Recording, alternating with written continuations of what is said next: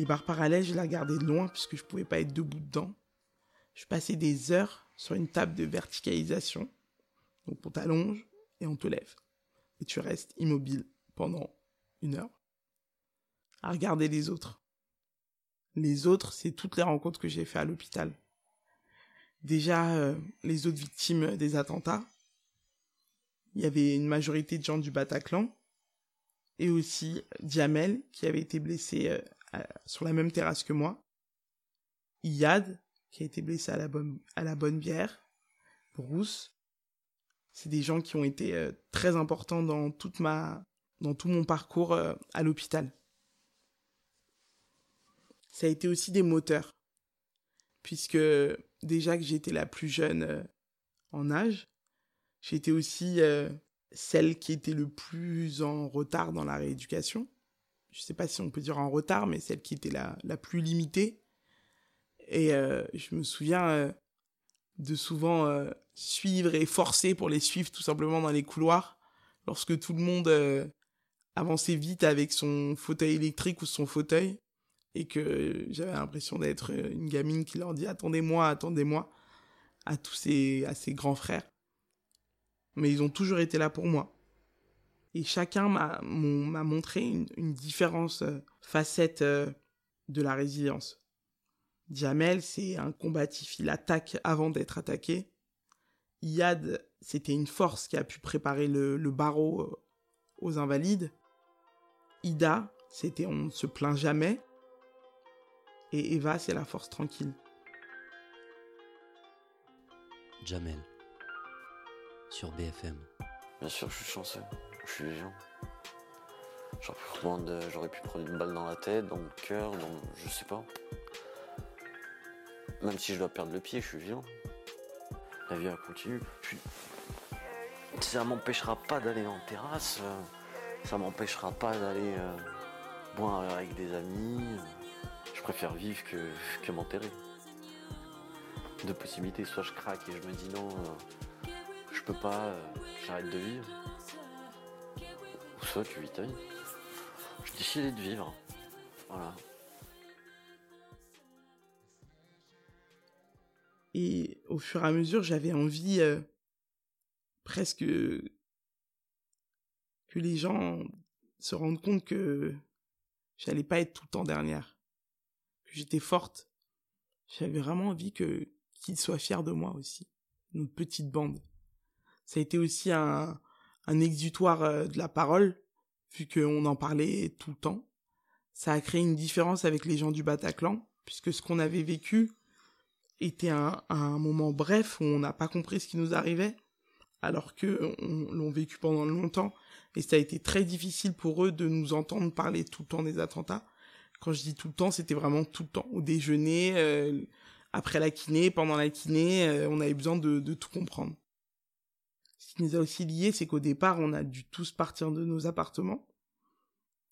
Moi, de ma coloc au quatrième étage. Euh, et du coup, pendant très longtemps, on n'avait nulle part où aller, même le week-end. Et du coup, comme euh, des élèves rejetés de l'internat, on a passé des week-ends tous ensemble avec Roman.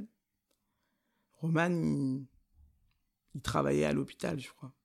C'était le seul qu'on laissait euh, arriver à 9h et pas à 13, euh, qui dînait avec nous le soir, euh, qui faisait des fêtes.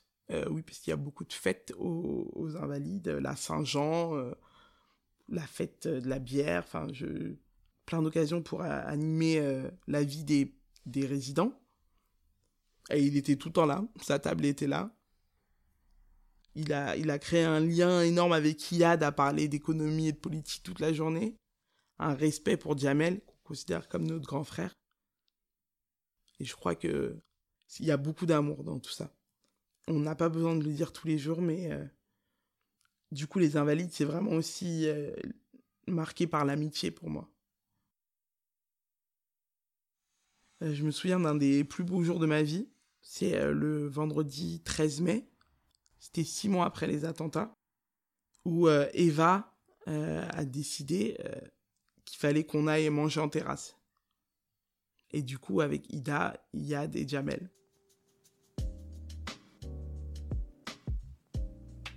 la première sortie, la première montée pour sortir des, des, invalides, je calais déjà. Et je leur ai dit, les gars, ça va pas être possible, je crois. Mais je me suis dit, il faut que j'y aille avec eux. Quoi qu'il arrive, il faut que j'y aille avec eux. Et euh, du coup, personne ne le sait aux invalides, mais j'ai attrapé un, une écharpe et j'ai accroché mon fauteuil manuel au fauteuil électrique d'Ida.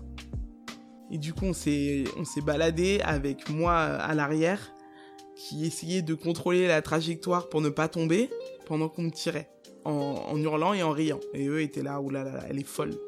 Elle est folle. Mais je disais, non, je viens avec vous, je viens avec vous.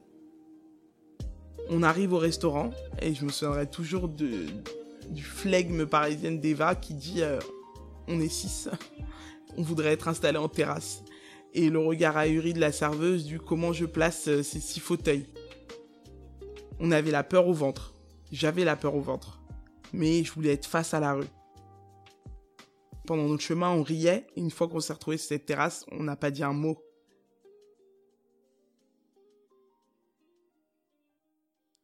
Puis on a commandé à manger. Puis on a commandé un verre de vin. On a commencé à, à s'adapter au bruit, au son, à la situation. Dès qu'une voiture passait trop, trop vite ou qu'il y avait un bruit, on s'arrêtait. Mais plutôt que de regarder euh, autour de moi, je les regardais eux.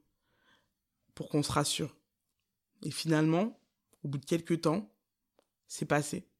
On a commencé à rire. On a commencé à parler d'anecdotes autres que les attentats. Et au retour, mon fauteuil euh, a basculé vers l'avant. Et pendant deux secondes, je leur ai dit attention les gars, vous en faites pas, vous en faites pas. C'était moi qui disais vous en faites pas en mentant totalement. Et j'ai réussi à me replacer. Et j'ai dit allez on repart. Je crois que c'est ce jour-là qu'ils se sont dit euh, ok Jessica, euh, elle est totalement folle et elle est courageuse. Et c'est un, un des plus beaux jours de ma vie parce que c'est la première fois où que j'ai ressenti que ils n'avaient pas gagné.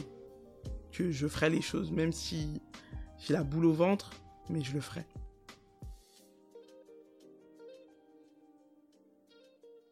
Et j'ai su que si on était là, si on était en vie, c'est parce qu'on on était fort.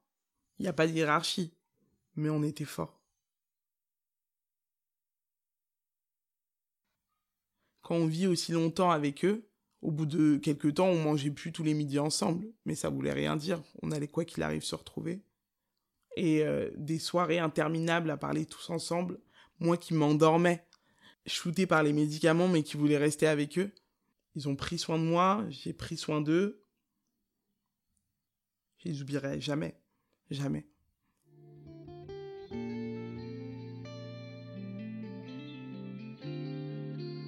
Et ensuite, euh, il y a eu des départs. Je pense que ça fait partie des moments les plus durs. Le premier départ d'Eva, qui revenait ensuite pour faire de la kiné, mais qui partait. J'avais plus Eva tous les jours. Et quand je voyais le départ des autres, je jaugeais le mien et je savais que c'était pas tout de suite. Puis le départ de Jamel, on n'entendait plus sa grosse voix tous les jours. Et euh, le départ d'Ida. Alors Ida, elle a toujours été très aventureuse, mais elle a poussé euh, à l'extrême puisqu'elle a fait sa soirée de départ à la belle équipe, décembre 2016.